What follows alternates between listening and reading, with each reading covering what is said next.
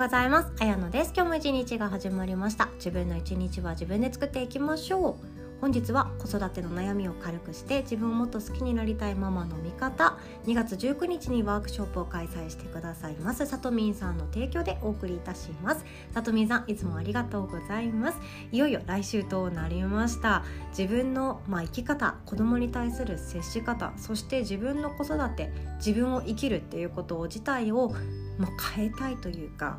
自信を持ちたいなとか心から楽しみたいなっていう方に特におすすめでございます。お会いできるの楽しみにしております。で今日はですね日曜日ということで手相のお話をさせていただきます。この土曜日なんですけども無料のワークショップ自分と周りの人の生きるを楽にする手相を見るワークっていうのを開催させていただきました。ご参加くださった方本当にありがとうございます。楽しめましたでしょうか。感想メッセージいただいてますのでそちらもシェアさせていただきますね。であの手相を見るワーク自体は無料でございます。で中身としては何やってるかっていうとほとんどの手相家がもう基礎基本でやっているところなんですけどもパッと見た瞬間相手の、まあ、性格だったり人となりっていうものを読み解くものであったり留年法っていうものがあって生命線と運命線の留年というのがあるんですがこれを読み解いていくと結婚とか妊娠とか自分自身の開運がいつ訪れるかっていうのが事細かに分かっていくんですね。留年の取り方もシェアさせていただいております。で他にもですねご参加いただいた方から直接こういうことが聞きたいなっていうことがあったらそれをお話しするっていうことを伝えております。今回ご参加いただいた方の中では自分の仕事今やっていることと違うことやりたいなとか生き方を変えるような、まあ、自分の転職っていうのがわからないけどどういうものにチャレンジしたらいいかっていうことで悩まれているっていうことでしたのでその転職適職っていう部分をちょっと力入れてシェアさせていただきました。他恋愛とかお金のこととかも話させていただいているんですけども当日ご参加いただいた方のリクエストというかどんな話が聞きたいかなっていうのをもとにいつもやっているんですね。例えばですけど参加してくださった方5名の方全員がまあお仕事のことを知りたいって言ってるのに私がその妊娠出産とかね結婚のことばっかり話時間かけて話していたらいやちょっとつまんないんだけどってなるじゃないですか。っていうのをやめようと思ってもう限定5名少人数制でお伝えさせていただいております。参加してくださった方につきましてはもう多分誰かの手相を見られるようになり始めるとは思うんですよね。なので是非ともその第一歩を踏み出していただけたらなと思っています。3月4月とこの無料のワークショップの開催日を追加しておりますのでご興味ある方は是非ともチェックしていただけますと嬉しいです。ではご参加いただいた方のメッセージちょっとだけ読ませていただきますね。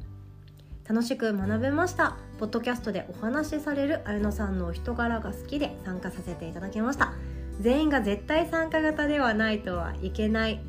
という感じではなくて緩くてでもしっかりと説明してくれて手相ってやっぱり面白いなと興味を持つことができました。本日はありがとうございました。ということでこちらこそありがとうございます。そう絶対参加型のセミナーではやっていないですよね。まあ無料っていうこともありますのでねあのその方々のそれぞれのモチベーションが違うと思うんですよね。私みたいに手相で食っていきたいなっていう方がいらっしゃればそりゃもうしっかりとお伝えさせてはいただきたいとは思うんですけども、まあ、顔出ししたくない方は顔出ししなくてもいいですし質問したくなくてただ聞くだけでいいんですっていう音声配信ポッドキャストの感覚で学びたいっていう方はイヤホンだけ耳に突っ込んで聞いてもらったらいいかなと思います。そのくらいゆるくはやっているんですけどもんとそこら辺の有料セミナー級のものをご用意させてはいただきます。自信持ってこれは言えます。で私の音声を聞いてくださってる方はやっぱり優しい方が多いんですよね。本当は顔出ししたくないけどいや全員顔出ししてくださいねって言われたらいや本当は嫌なんだけどなっていう思いをずっと心に秘めたまま顔出しした状態で参加されるっていうこともあると思うんですよ。多分相手の言うことをちゃんと聞いちゃうちゃんと受け取っちゃうっていう方がいらっしゃるかなと思いますのでどちらでもいいですよっていうスタイルで進めさせていただいてるんですね。ご参加くださりありがとうございました。そして他にもメッセージいただいております。あと1名だけ読ませていただきます。綾乃さん本日はありがとうございました。1時間たっぷり学ぶことができて楽しかったです。時間内に勇気がなくて質問ができなかったのですが左手は本来の気質右手は現状を表しているということで私の場合左と右の手相が結構違うのでどちらを読み取っていいのかわからない時がありました。奥が深いですね。ということでこちらこそありがとうございます。今音声聞いてくださってる方は左左と右の手相全然違いますか？それともほぼ一緒でしょうか？ところどころもちろん違うところっていうのは当たり前なんですけど大まかにあの一番濃い線3つの線生命線と知能線と感情線これの傾き具合だったりそこから出ていく、まあ、次に濃いような線っていうものが大体一緒かなっていうふうに見てあげて徐々に変わりやすいっていうのは右手の方なんですよね。どうしても私たちは生きていく中でいろんな環境の中で生きてますよね。職場が変わった付き合う人が変わった結婚した子供がこうなったとかいろんな環境になっていくのでもちろんずっと同じ状態っていうのはありえないんですよね。変化は不変でございます。なので変化していく中で自分のその時々の環境次第で自分の感性とか願望っていうものも変わっていくと思うんですよね。だからこそ右手っていうのはほんとすぐ変わります。すぐって言っても、まあ、12年先は確定って思ってていいよねっていう捉え方で私も伝えさせていただいているんですけど右手と左手っていうものが手相が大きく違う場合っていうのは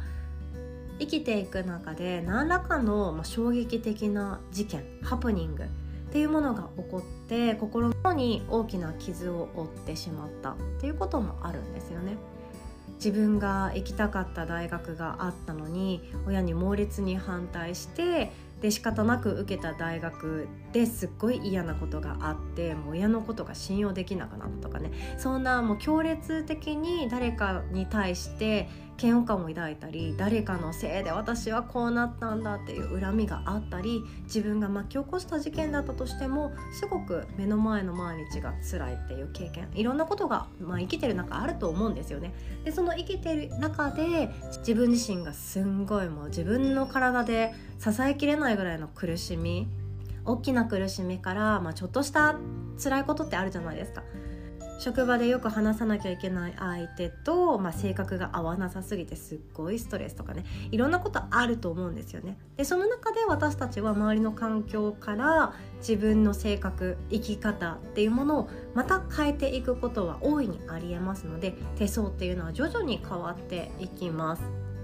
で加えてですね今日はちょっと面白いポイントなんですけど人手の指の方向っていうのはもう無意識の状態無意識潜在意識の状態で自分が相手に対してどういう思いを持っているか